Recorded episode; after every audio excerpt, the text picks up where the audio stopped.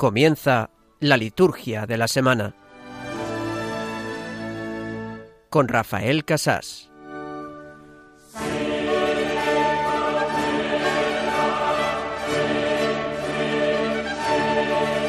Dios Todopoderoso y Eterno, aumenta nuestra fe, esperanza y caridad.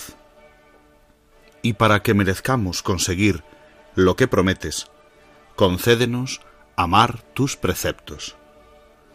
Por nuestro Señor Jesucristo, tu Hijo, que vive y reina contigo en la unidad del Espíritu Santo, y es Dios, por los siglos de los siglos. Amén.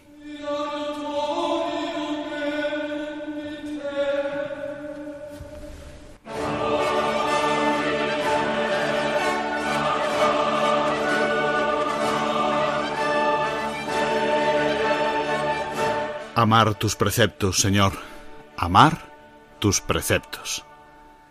Te pedimos en este domingo que nos concedas esto, Señor, amar tus preceptos.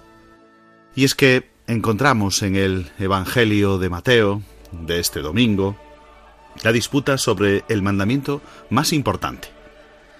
Una disputa de la que tú, Señor, sacas una enseñanza, enseñanza profética, creativa, brillante, divina. Lo que asombra en el texto evangélico es la seguridad soberana con que tú afirmas que, que no hay preceptos como estos, porque en ellos se apoya toda la ley y los profetas también. Amar a Dios y demostrarlo amando al prójimo. Unos amores que son semejantes. Es cierto que el amor a Dios es principal y primero, hay que hacerlo, diríamos, con todo el corazón, con toda el alma, con toda la mente, como tú mismo nos dices, Señor. Lógicamente es primero y principal este amor, pero sin disminuir la importancia del amor al hermano. Porque lo que le da gloria a Dios precisamente es que amemos al hombre como lo amamos a Él. Todo lo que no sea eso, evangélicamente hablando, es una mentira. Como dice otro texto de la Escritura, ¿quién puede decir que ama a Dios a quien no ve, si no ama a su hermano a quien sí ve? Y yo me paro y me pregunto en esta noche, ¿cómo voy a hacerlo? ¿De dónde puedo sacar fuerzas? Si me salen a veces de dentro un montón de actitudes que no son amor precisamente. Solo podremos conseguirlo como ruega esta oración colecta de hoy. Si tú, si tú, sí, Espíritu Santo que vives en mí, que eres ese Dios que vive dentro de mí puede darme esa fuerza, si tú aumentas nuestra fe, esperanza y caridad. Dios merece, quiere y debe ser amado y cada uno de nosotros también necesita ser amado. Entonces, pues, amemos a Dios, demostrémoslo, amando a los muchos prójimos que encontraremos en el camino de nuestra vida, porque en estos dos mandamientos se sostiene toda la ley y los profetas.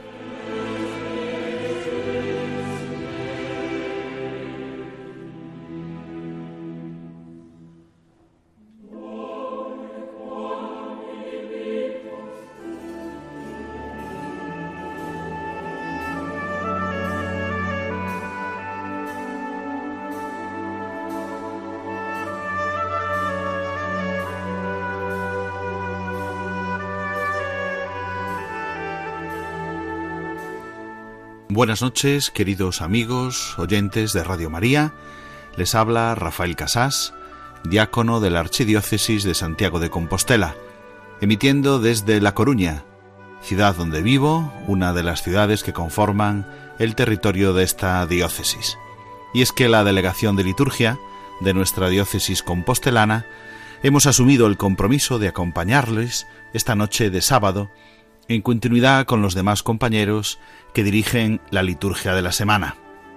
Así pues, quisiera en primer lugar dar gracias, es de bien nacidos ser agradecidos, y quería dar las gracias en primer lugar al diácono Gerardo Dueñas, que ha sido la mediación para que yo estuviese en este momento hablándoles a todos ustedes, a toda la dirección de Radio María, también a nuestro arzobispo por aceptar este proyecto para la delegación diocesana de Santiago de Compostela, don Julián Barrio, nuestro arzobispo. Y también quisiera pues comenzar pidiéndoles disculpas por los errores de novato que podamos cometer en estas primeras retransmisiones, pero adelante, nos vamos adelante a lanzarnos a esta aventura con la intención de conocer más la liturgia para amar a Dios a través de ella. Comenzamos pues con el sumario del programa de hoy.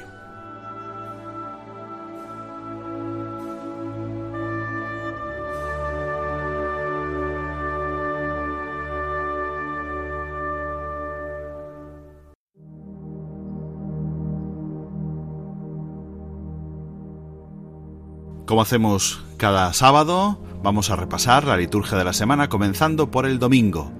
Dies Domini, el Día del Señor, la Pascua semanal, tan importante que el domingo no cede su importancia ante ninguna otra celebración. El domingo es la centralidad de la vida cristiana y este domingo es el trigésimo domingo del tiempo ordinario. En primer lugar, examinaremos las claves teológicas de las lecturas con el biblista Ricardo Sanjurjo.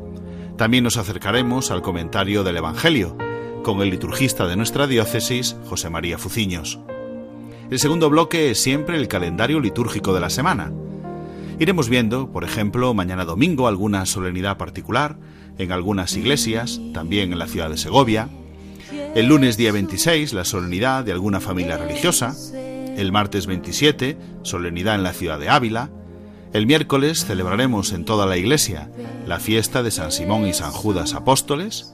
El jueves la solemnidad en la ciudad de Girona y también en la ciudad de León. El viernes, que será solemnidad también en alguna familia religiosa. Y el sábado veremos también algún aniversario de ordenación episcopal. Lo comentaremos con calma en la segunda parte de nuestro programa, el calendario litúrgico de la semana. Y la tercera parte tendremos durante todo este año un tema de formación litúrgica. Como decíamos, nuestra intención es conocer más y mejor la liturgia, porque es el camino para amar mejor también a Dios a través de ella. En este tema de formación litúrgica nos centraremos en una constitución apostólica del Concilio Vaticano II, ya nuestro compañero la semana pasada, el sábado pasado, comentaba con el obispo de Málaga los principios fundamentales de la Sacrosantum Concilium. Esta constitución apostólica sobre liturgia, hoy comentaremos el proemio, los números del 1 al 4. También nos ayudará para ello el liturgista José María Fuciños. Vamos pues a comenzar nuestro programa. Pueden comunicar con nosotros con sus comentarios a través del correo electrónico la liturgia de la semana 1 arroba radiomaria.es. Repito, la liturgia de la semana 1, ese 1 es un número, arroba radiomaria.es. También pueden contactar con nosotros a través de las redes sociales, en Facebook Radio María España y en Twitter arroba Radio María Spain. Pueden colocar sus comentarios con el hashtag liturgia semana. Vamos a adentrarnos pues en el primer bloque, el domingo. Ahí podemos captar la presencia de Cristo vivo. Vive el Señor.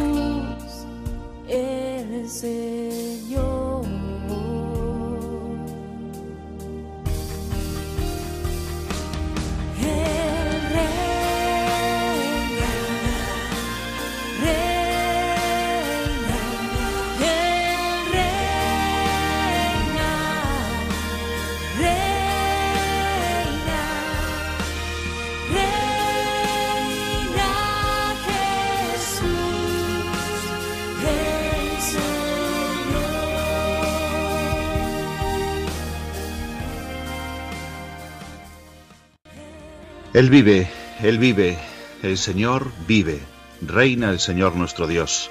Es domingo, estamos celebrando el trigésimo domingo del tiempo ordinario y vamos a comentar pues, la liturgia de este domingo, repasando, como hacemos siempre, en este programa de la liturgia de la semana, las lecturas que corresponden para el día de hoy. Esta noche ya es domingo, sábado a la noche ya es domingo para la iglesia y por lo tanto podemos decir con razón que hoy tenemos ya estas lecturas. Y para hacerlo, como siempre, conectamos con alguno de los biblistas que nos ayudan a comprender los entresijos, las características que estas lecturas tienen como palabra de Dios. Vamos a hacerlo desde esta diócesis compostelana, pidiendo a un compañero sacerdote, Ricardo Sanjurjo Otero, dedicado a la Biblia, a sus estudios y muy conocedor de la palabra de Dios, que nos ayude a comprender las características, los, las cuestiones más importantes que tienen estas lecturas del domingo. Vamos a saludar a Ricardo. Buenas noches, Ricardo. Buenas noches, Rafa. ¿Qué tal? ¿Cómo va la vida por ahí? Pues va muy bien la vida, porque tú nos hablas, no desde aquí, desde la diócesis de Santiago de Compostela, como le decía a los oyentes de Radio María, que yo me encuentro aquí en la diócesis, aunque en una de sus ciudades, en La Coruña. Tú te encuentras un poquito más lejos, te encuentras en Roma. ¿Qué andas haciendo por ahí por Roma, Ricardo? Pues concretamente no estoy en Roma, estoy en la ciudad del Vaticano, que es sitio distinto ¿no? Muy bien, sí señor, sitio distinto dentro de la ciudad eterna, pero en un sitio muy, muy significativo para todos los católicos, desde la ciudad del Vaticano. Allí estoy, sí, porque, bueno, pues eh, yo estoy preparando mi doctorado en teología bíblica y aunque lo estoy haciendo en la eh, Facultad de Teología de la Ponti, de la Pontificia de Salamanca, bueno, pues eh, gracias a una beca que, que, recibo de tanto de la Asociación Católica de Propagandistas en convenio con una institución alemana que viene a ser un poco su equivalente, que se llama la Gesellschaft. Bueno, pues aquí estoy en, el Colegio Teutónico. Eh, ya el año pasado estaba aquí. Bueno, pues aprovechando el tiempo para, para ver si podemos eh, explorar un poquito mejor y más eh, con dedicación exclusiva pues la palabra de Dios. En mi caso, pues temas relacionados con los hechos de los apóstoles y ese lugar está dentro del, del Estado Vaticano, dentro de los muros del Vaticano. Entonces, para, que, para que se hagan una idea los, eh, los oyentes, pues está entre la Basílica y el Aula Pablo VI, detrás de, lo que es la, Congregación para la Doctrina de la Fe. O sea, ahí, en ese ámbito. Pues vean, queridos oyentes, cómo hoy nos van a comentar las lecturas, la palabra de Dios de este domingo, desde el centro del catolicismo, desde el propio Vaticano. Ricardo Sanjurjo nos va a comentar. ¿Qué nos puedes contar sobre esta primera lectura? que tenemos de la palabra de Dios de este domingo, tomada, pues en este caso, del libro del Éxodo. Sí, estamos eh, leyendo, bueno, o leeremos este, este domingo, porque sabéis que la, primera lectura siempre va intentando eh, encajarse un poquito con, el Evangelio de cada domingo, no si la segunda, que es, hacemos lectura continua pues, de una carta normalmente o de, algún otro escrito. Bueno, pues hoy nos propone la Iglesia leer, ya que vamos a hablar del, mandamiento más, del mandamiento principal en el Evangelio, bueno, pues nos propone leer un pedacito del libro del Éxodo, concretamente el capítulo 22, que, eh, bueno, pues a partir del capítulo 20, eh, el libro del Éxodo, pues contiene una serie de, normas, la ley, el contenido de la ley que, fue revelada por, por, el Señor a Moisés en el Sinaí, aunque seguramente, pues esto es un código legal que procede de cuando el pueblo se asentó por primera vez en la tierra, en el libro de los jueces, hacia, pues eso, el siglo XII, XIII antes de Cristo. Y, es, un texto muy interesante este porque, porque nos remite al fundamento de la ley, que es el ser amados por Dios. Es decir, eh, lo vamos a escuchar, habla de, la esclavitud, habla del préstamo, habla de, de, temas que nos podrían parecer un poco como, primero, extemporáneos, porque a nosotros, siglo XXI, pues la esclavitud como que, por lo menos en España, por desgracia en otras partes del mundo, pues no es así, ¿no? Pero la esclavitud como que nos suena algo muy lejano, el préstamo eh, no tanto, pero, pero nos, eh, en el fondo, a lo que se remite el Señor cuando le da estas normas a Israel, o a lo que se remite Israel cuando discierne eh, desde su vivencia de fe, pues estas leyes, es es el, hecho de, de, que ellos mismos han experimentado una, una vivencia de ser emigrantes, de ser esclavos, de estar necesitados en Egipto, ¿no? Entonces, cuando habla de no primas al extranjero, no primas al emigrante, le dice, oye, recuerda que tú eh, que tú fuiste esclavo en Egipto, que tú fuiste emigrante en Egipto y que tú conoces su sufrimiento. Entonces, eh, este, este saberme amado de Dios, saberme salvado de Dios, me tiene que invitar a mí, israelita, a actuar de esa misma forma con las personas que tengo yo que tengo yo a mi, a mi alrededor, con, las viudas, con los huérfanos, con esas personas que, ya no es que estén eh, eh, desarraigadas porque vivan en un país extranjero, sino eh, porque, porque todo tipo de sustento social para un huérfano, para una vida, para una viuda, teniendo en cuenta la importancia que, la estructura familiar tiene, pero sobre todo tenía eh, la estructura familiar, la estructura tribal, la del clan en aquella época, bueno, pues, pues eh, invita a, a, obrar como Dios obró con Israel. ¿no? Esta es, esta es esto es la exigencia que el Señor, que el Señor les presenta a los israelitas eh, en el desierto. ¿no? todavía lo formularán muchos años más tarde, ¿no? muchos siglos más tarde, porque el Levítico es posiblemente el último texto del, de la Torá, del Pentateuco en escribirse, ahora estamos con el Éxodo, pero en el fondo es, eh, en el, en, el fondo es el mismo concepto que está detrás de ese sed santos como yo el Señor vuestro Dios soy santo, eh, que luego eh, retomarán los evangelios, ¿no? como el sed misericordiosos o sed perfectos, dependiendo si leemos a Lucas o a Marcos. ¿no? Y, o sea que como, como, como Dios me ama, pues yo también tengo la exigencia de amar a los demás. Exactamente, así dicho de una forma muy sencilla. ¿Ves? Los que, los que estamos metidos en los estudios a veces nos metemos un poco. No, nos lo explicáis muy bien, nos lo explicáis muy bien y entonces así lo comprendemos y sabemos los demás pues acercarnos al texto.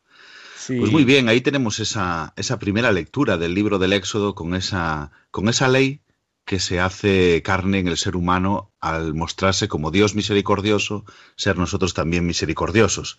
Y vamos a responder a esa palabra de Dios, esa primera lectura del libro del Éxodo, con Yo te amo, Señor, tú eres mi fortaleza. El Salmo es también palabra de Dios, pero hecha oración, que nosotros cada domingo respondemos a la palabra de Dios escuchada. Yo te amo, Señor, tú eres mi fortaleza.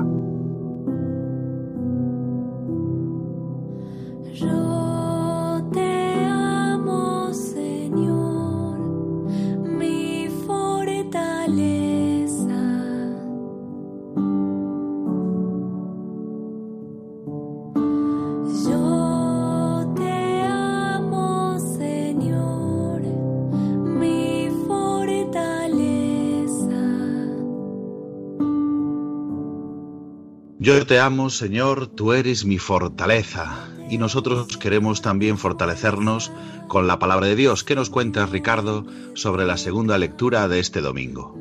Bueno, pues eh, esta segunda lectura del domingo es, eh, está tomada del, saludo, del, prólogo, prefacio de la, de la primera carta a los tesalonicenses, que mm, como curiosidad, seguro que el compañero que, que intervino la semana pasada, pues ya lo comentó, es eh, el escrito más antiguo cristiano que conservamos. Está datado en el, en el año, pues, eh, al principio de la década de los 50, finales del año 50, principios del año 51, es de los, de los escritos que con mucha precisión podemos, podemos datar.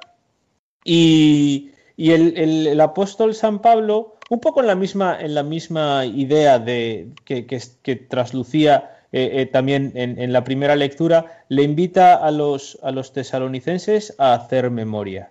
En este caso, hacer memoria de cómo Pablo se, comportó entre ellos, o de, cómo Pablo actuó cuando estaba allí en Tesalónica, en aquella comunidad que está teniendo pues problemas, dudas, porque claro, Pablo tuvo que, nos cuenta el libro de los Hechos, que salir un poco corriendo de, Tesalónica porque, porque, había problemas con, los judíos y entonces un poco tuvo que escapar.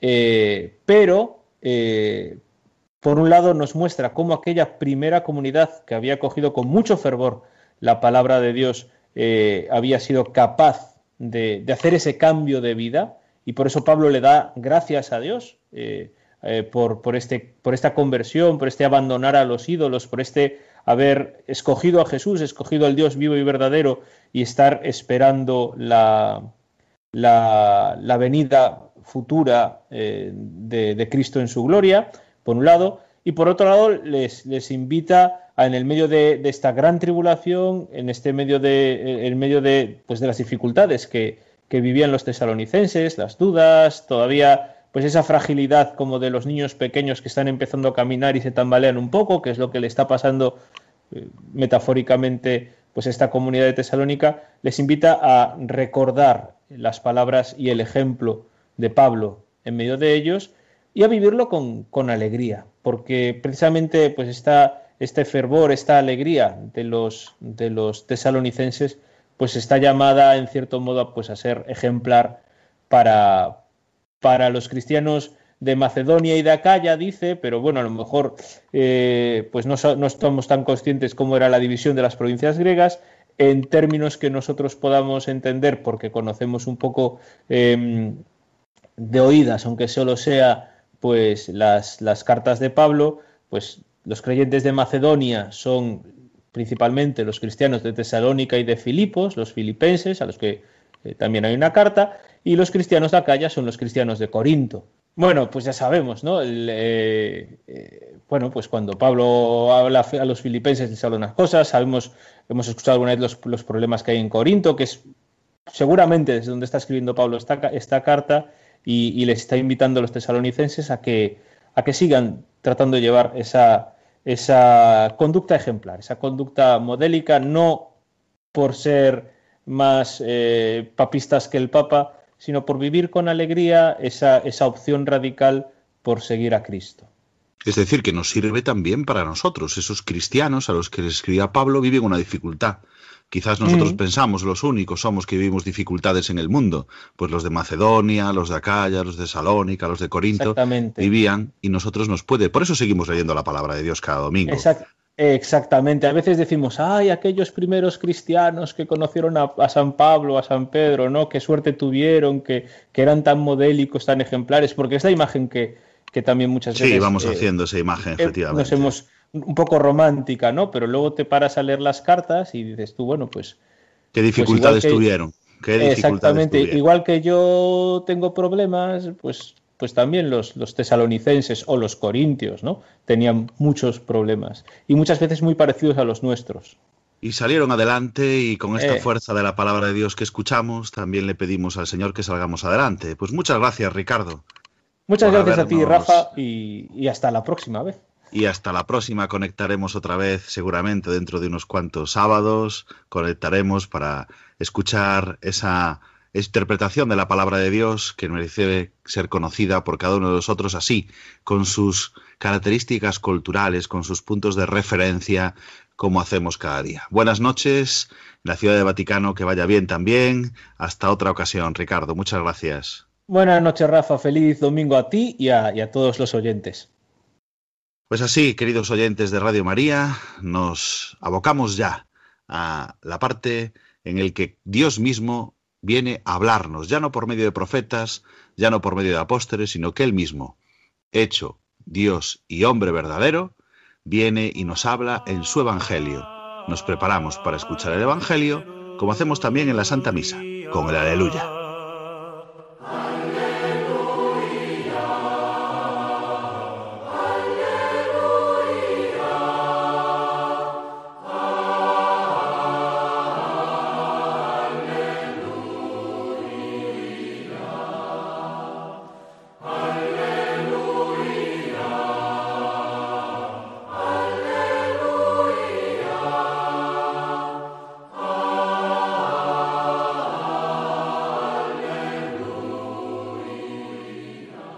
Aquel tiempo, los fariseos, al oír que Jesús había hecho callar a los saduceos, se reunieron en un lugar y uno de ellos, un doctor de la ley, le preguntó para ponerlo a prueba, Maestro, ¿cuál es el mandamiento principal de la ley?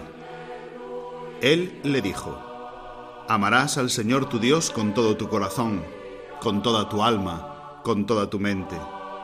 Este mandamiento es el principal y primero El segundo es semejante a él.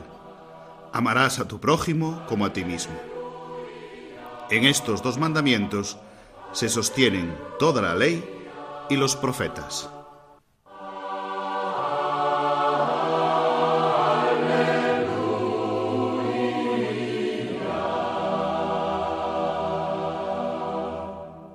Y para comentar el Evangelio de este domingo, tenemos con nosotros a don José María Fuciños.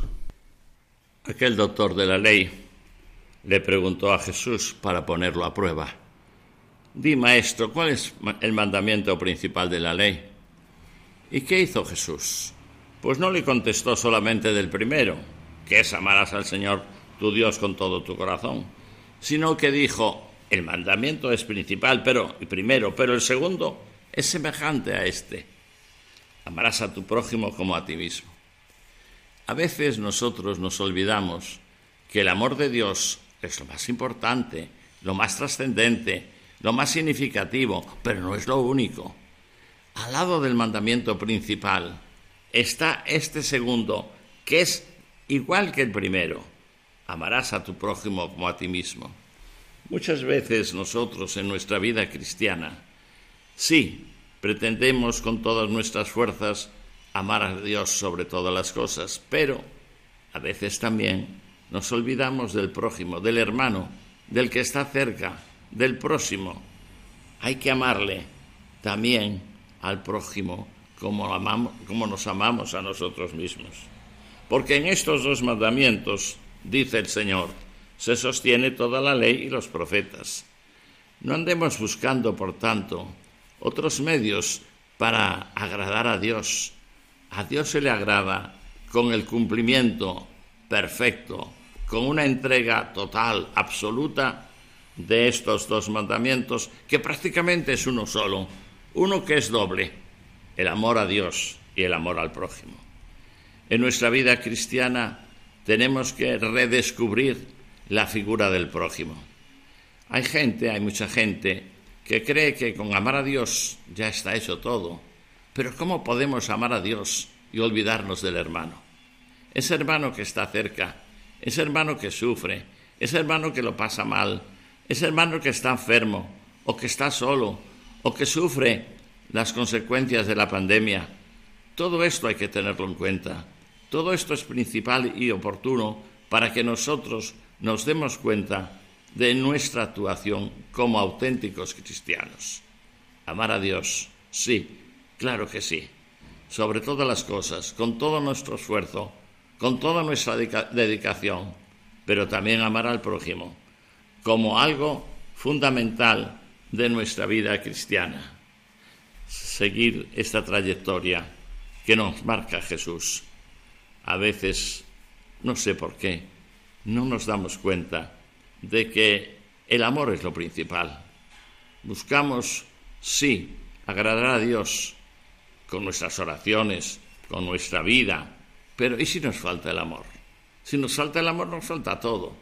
Si nos falta el amor a Dios y el amor al prójimo, estamos todavía recorriendo un largo camino que tiene que desembocar siempre en Dios, pero en Dios a través del prójimo amar al prójimo para amar a Dios, o amar a Dios amando al prójimo, que viene a ser lo mismo.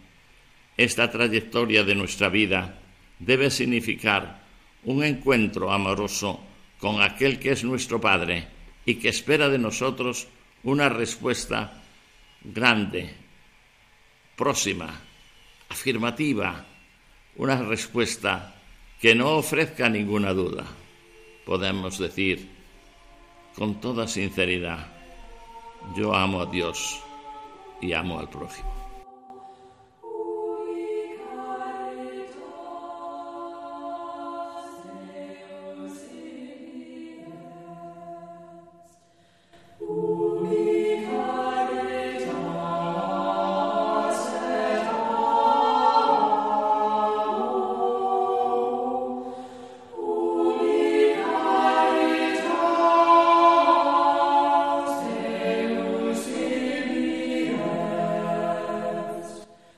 Pasamos pues ya a la segunda parte de nuestro programa.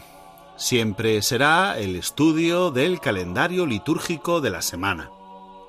Esta semana es la trigésima semana del tiempo ordinario, como ya hemos señalado, y la principal característica es que casi todos los días son días de feria.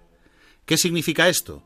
Pues que no tenemos ninguna celebración obligatoria en la mayoría de España, y por lo tanto se puede escoger con mucha libertad los formularios que utilizamos para la celebración de la Santa Misa.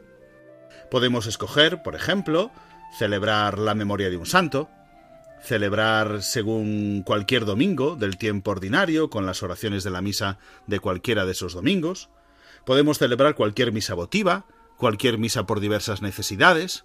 Tenemos, por cierto, para esta época una misa que ha sido promulgada, unos textos para la misa que han sido promulgados hace poco para en tiempo de pandemia, una misa por diversas necesidades, que podríamos aplicar durante uno de estos días de feria, porque, como decimos, tenemos mucha libertad en esta próxima semana para celebrar con cualquier formulario que tengamos en el misal. De todos modos, algunos de estos días están marcados por una solemnidad particular en alguna iglesia, en alguna familia religiosa, en alguna diócesis, en alguna ciudad. Vamos a repasarlo para que así también nosotros conozcamos cómo se desarrolla la Santa Misa en diversas ciudades de nuestro país. En primer lugar, mañana domingo es un día en el que se puede celebrar una solemnidad especial. En las iglesias en las que no se conoce el día de su dedicación, de su consagración, está como reservado este domingo, porque cuando se desconoce la fecha de la dedicación de una iglesia, ese aniversario, que es una solemnidad importante, puede celebrarse o bien el domingo antes de todos los santos, o bien el día 25 de octubre. Este año coinciden ambas cosas en este domingo día 25, porque es día 25 y además es el domingo antes de todos los santos. Por lo tanto, cuando desconocemos en qué día se dedicó, se consagró nuestro templo parroquial, es propio este domingo para celebrar ahí esa solemnidad. Además, este domingo es solemnidad en una de las ciudades de nuestro país. En Segovia ciudad se celebra la solemnidad de San Frutos. Lunes, día 26, tenemos otra solemnidad que puede celebrarse en alguna familia religiosa. En concreto, en la familia Paulina. Se celebra la solemnidad de Jesús Divino Maestro. Como decimos, en el resto de España es un día de feria, en el que se puede celebrar con cualquier formulario permitido para este día. También recordar que este mismo lunes, día 26, en Coria Cáceres se recuerda el aniversario de la muerte del que fue su obispo, Monseñor Jesús Domínguez Gómez. Por lo tanto, también en esa diócesis se debe hacer conmemoración de este aniversario. Martes 27. El martes es solemnidad en la ciudad de Ávila, se celebra la solemnidad de los santos Vicente, Sabina y Cristeta. También puede celebrarse como memoria obligatorio, por ejemplo, en toda la diócesis de Ávila y en toda la diócesis de Toledo. Pero en el resto de España, como decimos, es también un día de feria. Llegamos al miércoles. El miércoles día 28 sí que es un día marcado en el calendario litúrgico. Es la fiesta de los apóstoles San Simón y San Judas. Por lo tanto, es un día que sí, la misa debe celebrarse con el formulario de esta fiesta. El sacerdote, verán, que vestirá de rojo, y mm, se celebrará esta memoria de los apóstoles en forma de fiesta. Tenemos realmente poquitos datos sobre estos apóstoles en el Evangelio. En la última cena, sí, una pregunta al Señor acerca de la elección de los doce como discípulos, a lo que el Señor le responde a Judas Tadeo El que me ama guardará mi palabra, y mi Padre lo amará, y vendremos a él y haremos morada en él. Pero fuera de esta referencia apenas tenemos otra de su misión apostólica, de cuáles fueron los recorridos de su vida después de la resurrección del Señor. La tradición sí que atribuye al apóstol San Judas una carta que tenemos recogida en el Nuevo Testamento. Ese será la fiesta de Santos Simón y Judas apóstoles el día 28 de este mes miércoles. Por cierto, también ese mismo día, para la diócesis también aquí hermana gallega, como nosotros de Santiago de Compostela, pues aquí cerquita tenemos la diócesis de Tuy Vigo, que celebra ese día el aniversario de la ordenación episcopal de Monseñor José Dieguez Reboredo, que es el obispo emérito de esta diócesis. Pasamos pues ahora al jueves día 29. Es otro día de feria para la mayoría de nuestro país, pero en algunas ciudades se celebra también alguna solemnidad. Así sucede en Girona, San Narciso, obispo y mártir, que también se puede celebrar como fiesta en el resto de la diócesis. También en León ciudad se celebra una solemnidad, la de San Marcelo mártir, y también en toda la diócesis de León se puede celebrar como memoria obligatoria. Ese día, jueves día 29, se celebra también en Ávila el aniversario de la muerte de Monseñor Maximino Romero de Lema, obispo emérito de esa ciudad. Pasamos ahora al viernes día 30. Es un día también de feria, pero la familia franciscana celebra ese día la solemnidad de la dedicación de las iglesias propias. Y finalmente, el día 31, sábado, día que tradicionalmente se puede celebrar la memoria libre de Santa María en sábado. En los demás lugares, pues una misa de feria, donde tenemos esa libertad para escoger el formulario de la misa. Pero en Madrid celebramos también un aniversario especial, el de la ordenación episcopal del cardenal Antonio María Rouco Varela, arzobispo emérito de Madrid, y a quien recordamos también con muchísimo cariño en nuestra diócesis de Santiago de Compostela, pues fue nuestro arzobispo muchos años, estando yo en el seminario, era él mi arzobispo. Lo recordamos también con mucho cariño en este día aniversario de su ordenación. Así hemos repasado, pues, el calendario litúrgico de esta semana.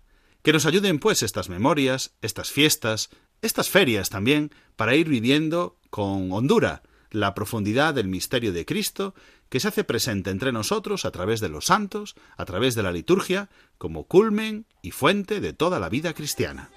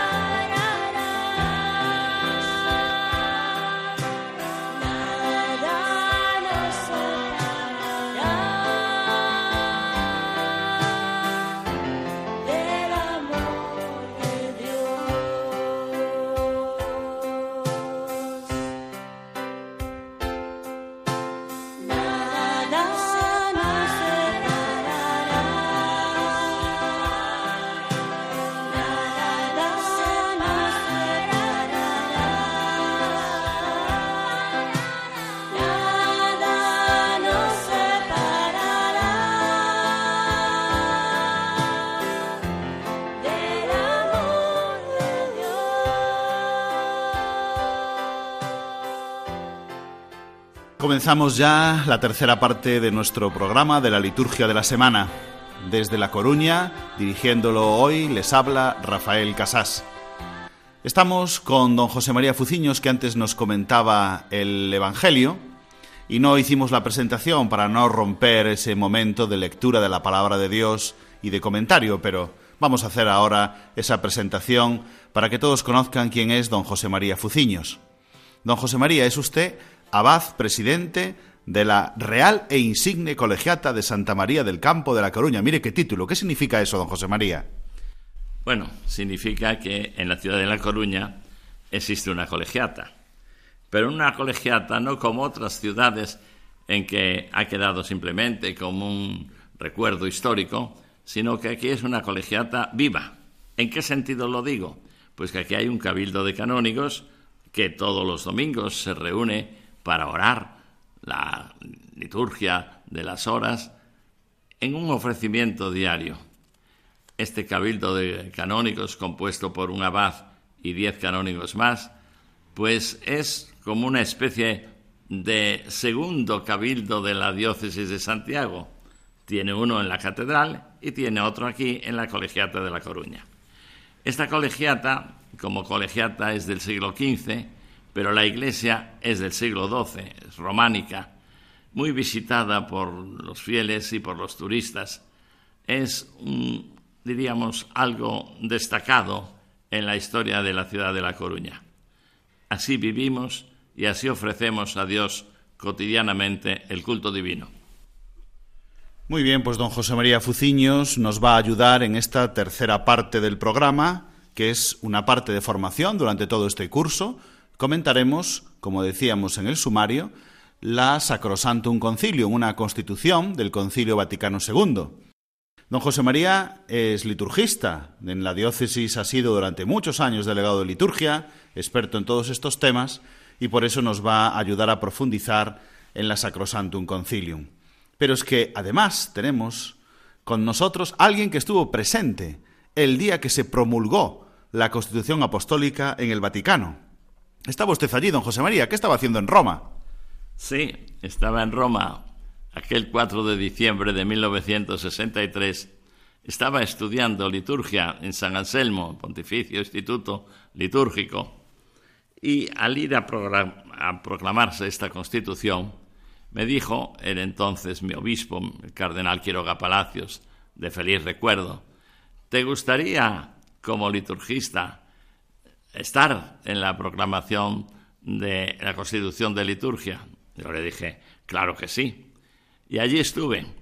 Tuve la fortuna de ser uno de los, yo creo que pocos quedamos vivos de aquel momento. Allí estuve al lado del Papa San Pablo VI y allí estuve en ese momento, para mí importante y para la Iglesia también, porque era el primer documento del concilio que se iba a proclamar, la constitución de liturgia que vamos a comentar. Fue un momento, insisto, feliz que yo recordaré toda mi vida. Pues vamos a leer el número uno, porque la semana pasada, con nuestro compañero de la liturgia de la semana, nos comentaban la introducción a esta constitución. Nos comentaba incluso el obispo de Málaga, tuvimos la suerte de escucharlo el sábado pasado, cómo se había fraguado este proyecto y cómo se había pues discutido entre los obispos y llevado a feliz término, y hoy nos corresponde entrar en el proemio. El número uno dice así. El Sacrosanto Concilio se propone acrecentar cada vez más la vida cristiana entre los fieles, adaptar mejor a las necesidades de nuestro tiempo las instituciones que están sujetas a cambio, promover cuanto pueda contribuir a la unión de todos los que creen en Cristo y fortalecer todo lo que sirve para invitar a todos al seno de la Iglesia. Por eso, cree que le corresponde de modo particular procurar la reforma y el fomento de la liturgia. Pues bien, esto es lo que nos dice el número uno. Don José María, ¿qué claves podemos extraer de este primer número? Yo diría esta frase última, promover la reforma y el fomento de la liturgia. Eso es lo que pretendió, pretendió el concilio. Comenzó precisamente por la liturgia, sabiendo que era fundamental que una liturgia que ya arrastraba una vivencia de siglos se acomodase a las necesidades de nuestro momento. Y así cree, de modo particular, que se procure la reforma y el fomento de la liturgia. El número dos dice en efecto, la liturgia, por medio de la cual se ejerce la obra de nuestra redención, sobre todo en el divino sacrificio de la Eucaristía, contribuye mucho a que los fieles en su vida expresen y manifiesten a los demás el misterio de Cristo y la naturaleza genuina de la verdadera Iglesia, cuya característica es ser a la vez humana y divina, visible y dotada de elementos invisibles, entregada a la acción y dada la contemplación presente en el mundo y sin embargo peregrina, de modo que en ella lo humano esté ordenado y subordinado a lo divino, lo visible a lo invisible, la acción a la contemplación y lo presente a la ciudad futura que buscamos. Por eso, al edificar día a día a aquellos que están dentro para ser templo santo en el Señor, morada de Dios en el Espíritu, hasta la medida de la plenitud de la edad de Cristo, la liturgia robustece de modo admirable sus fuerzas para predicar a Cristo, y así muestra la Iglesia a quienes están fuera, como signo levantado en medio de las naciones, para que bajo él los hijos de Dios que están dispersos se congreguen en la unidad hasta que haya un solo rebaño y un solo pastor. Este número es un poquito más largo, lo hemos leído también entero, para que vayamos comprendiendo todo el significado. Don José María, ¿qué destacamos en este número 2? En primer lugar, resalta el concilio que el sacrificio de la Eucaristía contribuye mucho a que los fieles expresen en su vida el misterio de Cristo. Realmente toda la vida litúrgica es importante, pero destaca de un modo especial la Eucaristía. Una Eucaristía que por su naturaleza es como la misma representación de la Iglesia. La Iglesia y la Eucaristía, la Eucaristía y la Iglesia, signo del misterio de Cristo, signo de la verdadera Iglesia que camina en este mundo y que necesita de lo visible y de lo invisible. No olvidemos que la liturgia se basa y usa y utiliza métodos humanos, acciones, gestos, símbolos, pero todo ello nos lleva a la contemplación, a pasar de lo puramente humano a lo divino. Esta es la liturgia. Esta es la liturgia que desea el Concilio Vaticano II y que nosotros hemos recibido con gracia y como un don especial para renovar nuestra vida, toda nuestra vida cristiana, a través de la liturgia. Muy bien, la liturgia como fuente y cima nos parecerá muchas veces en el concilio esta expresión y dentro de toda la liturgia la Eucaristía como signo especial. Vamos con el número 3.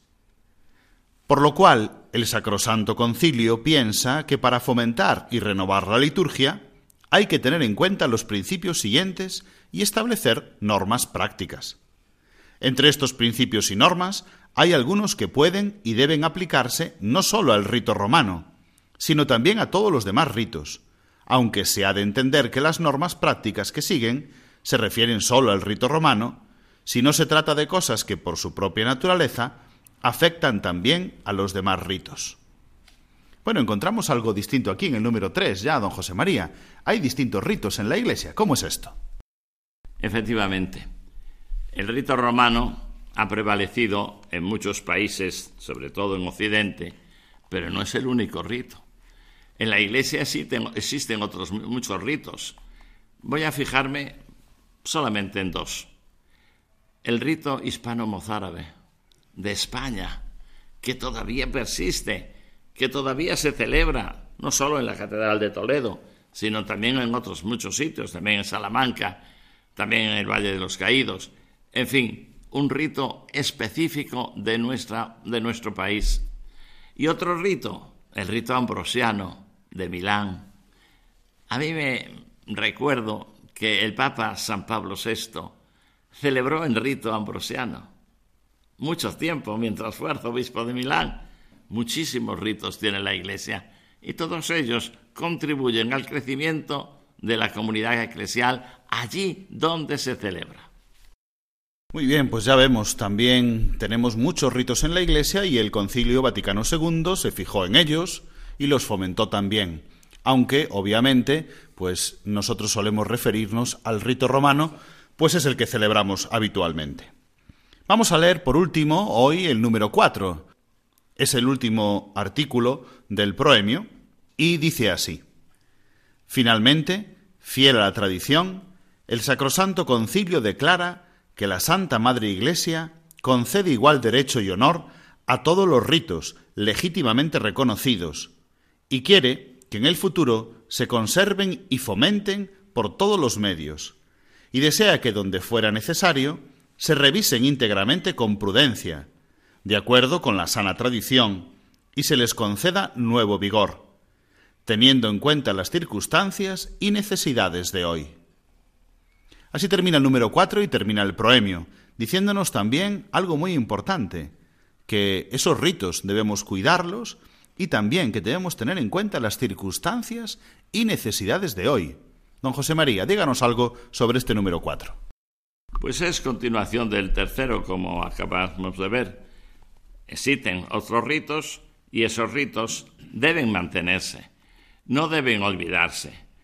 hay que incluso modificar aquellas cosas que no corresponden ya a las realidades actuales. Pero la Iglesia, la Madre Iglesia, concede igual derecho y honor a todos los ritos legítimamente constituidos, algo que debe llevarnos a nosotros a ver cómo la Iglesia se enriquece precisamente por la variedad de sus ritos.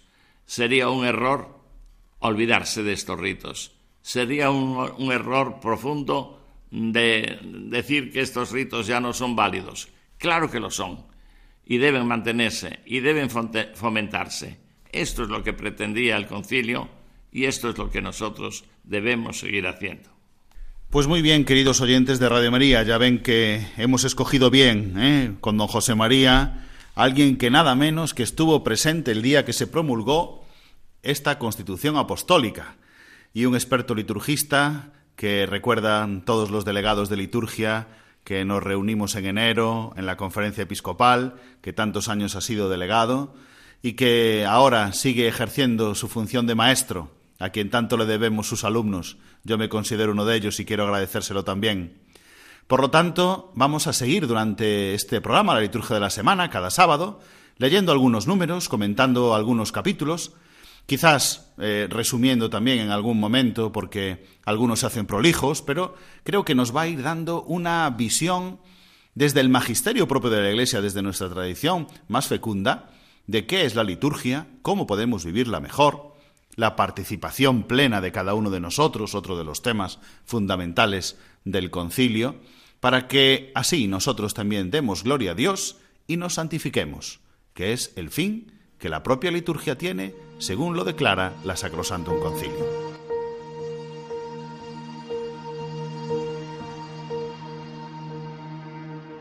Jesús, aquí presente en forma real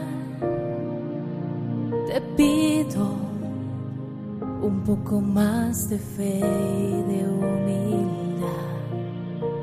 Quisiera poder ser digna de compartir contigo el milagro más grande de amor. Milagro de amor tan infinito en que tú, mi Dios, te has hecho tan pequeño y tan humilde para entrar. Milagro de amor tan infinito en que tú, mi Dios, te olvidas de tu gloria y de tu majestad por mí. Y hoy vengo llena de alegría a recibirte en esta Eucaristía. Te doy gracias. Pues nos acercamos ya, queridos oyentes, a las 10 de la noche. Y llegamos así al final del programa de hoy. Muchas gracias a todos por seguirnos en esta noche. Volveremos el próximo sábado, 31 de octubre, con otra edición de la Liturgia de la Semana. Ahora les dejamos con los servicios informativos de Radio María, con toda la actualidad de la Iglesia, de España y del mundo entero. Un abrazo en el Señor y feliz domingo de parte de vuestro amigo el diácono Rafael Casás.